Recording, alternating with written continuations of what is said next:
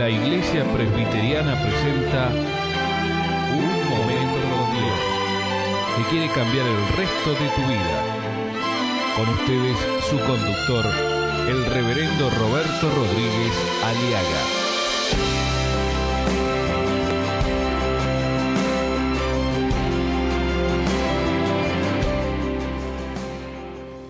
A medida que nuestra fe crezca, a medida que nuestra fe puesta en Jesucristo y en su palabra, a medida que ponemos así, nuestra fe crecerá.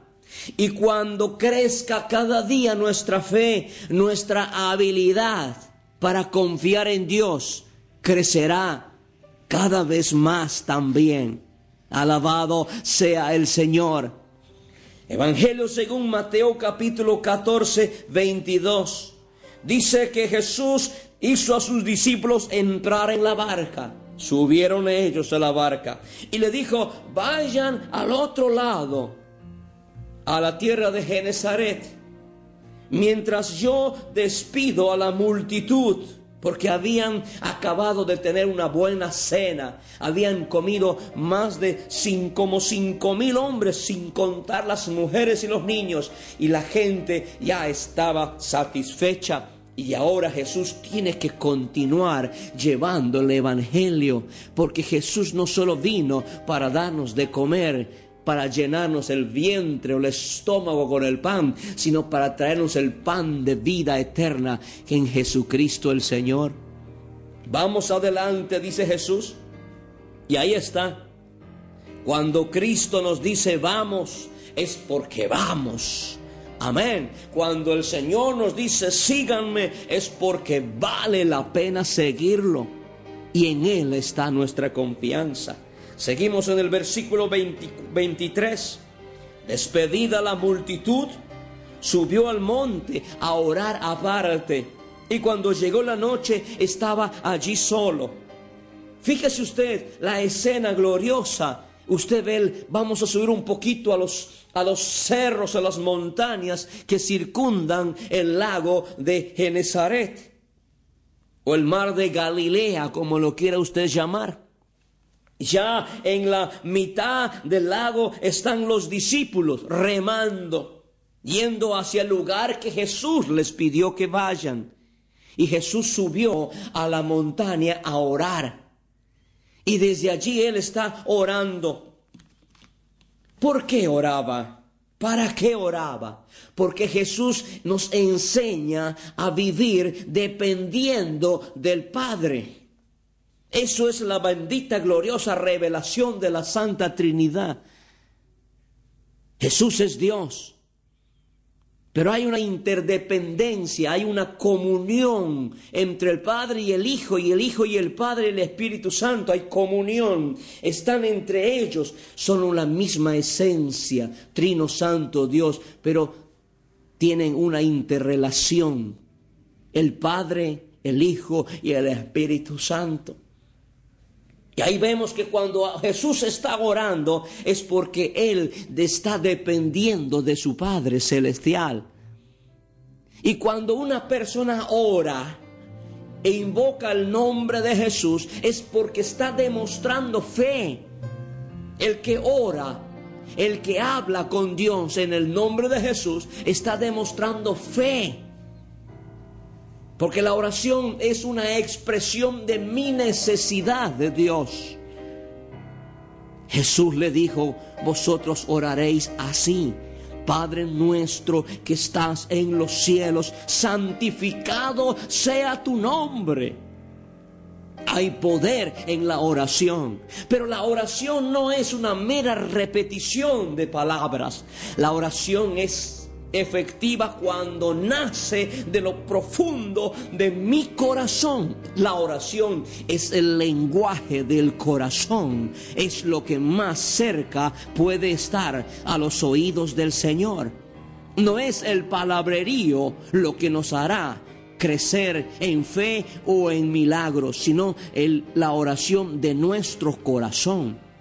¿Cuántos de ustedes están tocando fondo? Hay cuántas personas que ya no saben qué hacer en frente a sus problemas familiares, económicos, espirituales, o físicos o enfermedades que están luchando contra la muerte, sabe que usted está más cerca que nadie de recibir un milagro de Dios.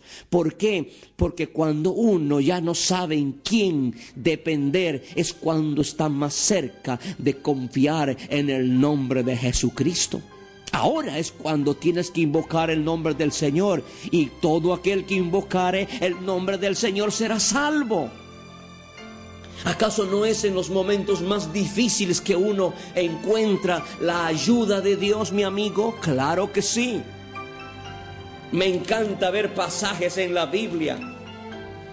Me acuerdo de un centurión que tenía un siervo enfermo. Fue en busca de Jesús este hombre había gastado todo en su, dinero en, en, las medicinas y en los médicos y no había salido para nada bien. Entonces él va a Jesús y le dice, Señor, di la palabra y mi siervo será sano. Yo quiero que digas la palabra porque yo creo en tu palabra, Jesús. Y Jesús le dijo, bueno, si crees conforme a tu fe, será hecho. Y el siervo fue sanado en aquel momento. Había un paralítico y cuatro amigos, según Lucas capítulo 5, 24. Fueron llevando cuatro amigos a un paralítico. Fueron a la casa donde Jesús estaba predicando.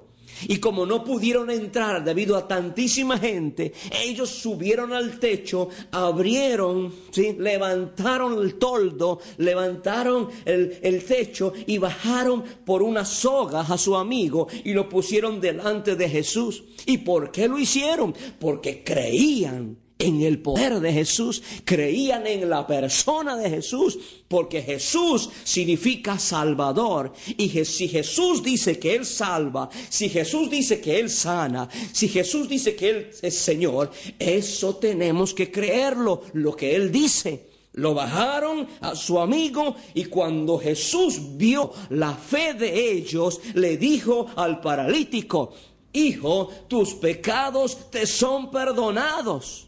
Él era paralítico. Pero Jesús va a la médula, Jesús va a la raíz del problema de esa parálisis. Es que este joven estaba así por su pecado. Es que él había transgredido algunas leyes naturales seguramente, se había enfermado seguramente por alguna enfermedad o había violado principios de gravitación o principios de salud y se enfermó le perdona eso y luego le dice él al paralítico, a ti te digo, levántate, toma tu lecho y vete a tu casa. Y enseguida él tomó su lecho, agarró su frazada, agarró sus sábanas, sus almohadas, los dos palos que selló y se fue a su casa. Eso es la fe. Porque cuando uno viene a Jesús con fe, jamás será avergonzado. Cuando uno se acerca a Jesús por fe, jamás será confundido, jamás será echado fuera. Porque Jesús dice, el que viene a mí, yo no lo echo fuera. Por eso es importante que nuestra fe esté puesta en la persona de Jesús, en la palabra de Jesús. Eso es lo que sucede. Y venir a Jesús es precisamente acercarse a Jesús, es una evidencia de nuestra fe. Yo voy a Jesús y Él viene por mí. Acercaos a Dios y Él se acercará a vosotros, dice la palabra de Dios. Fue Jesús a orar aparte.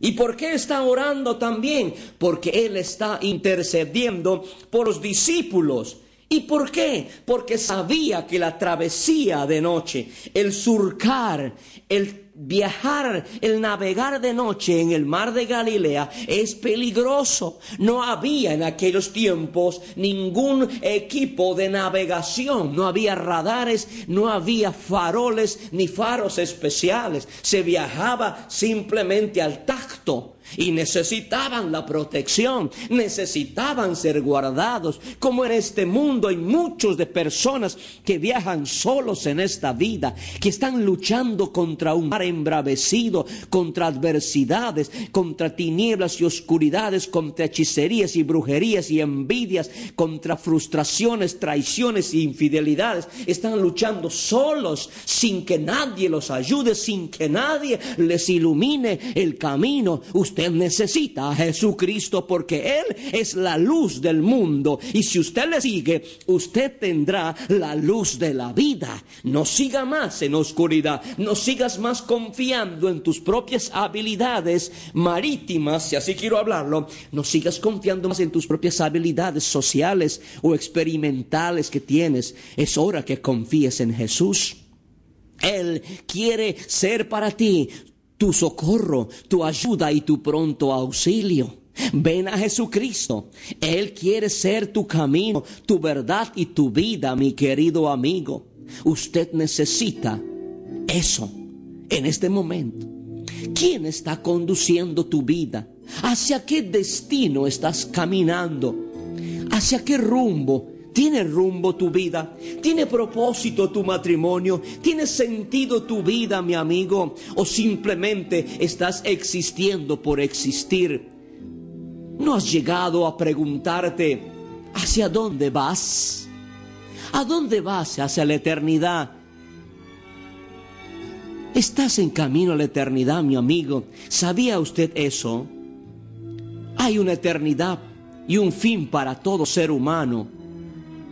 Y ese fin tiene dos caminos. Hay un camino ancho que lleva a la perdición, donde están llenos los placeres.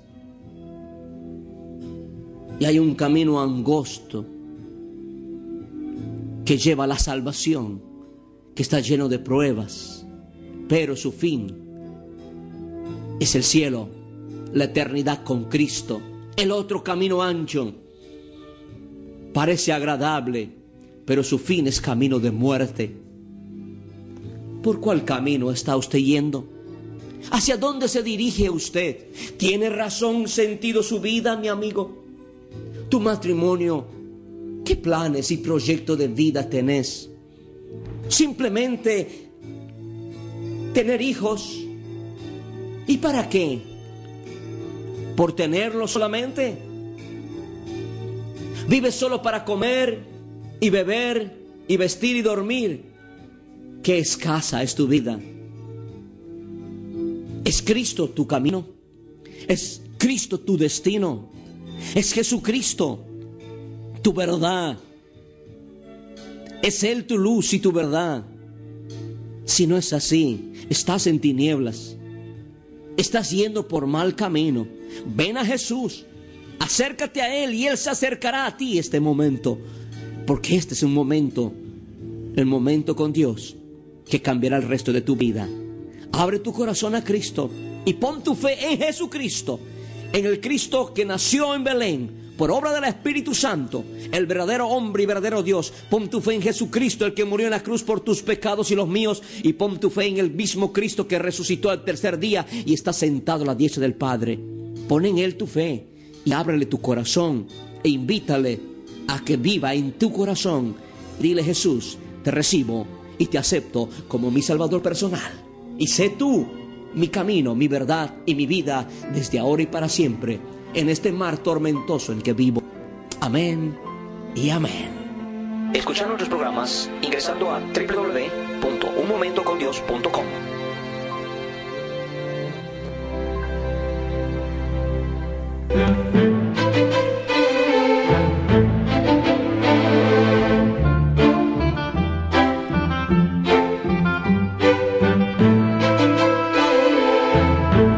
Esto ha sido Un Momento con Dios, presentado por la Iglesia Presbiteriana, y te invitamos a sintonizarnos mañana en este mismo horario.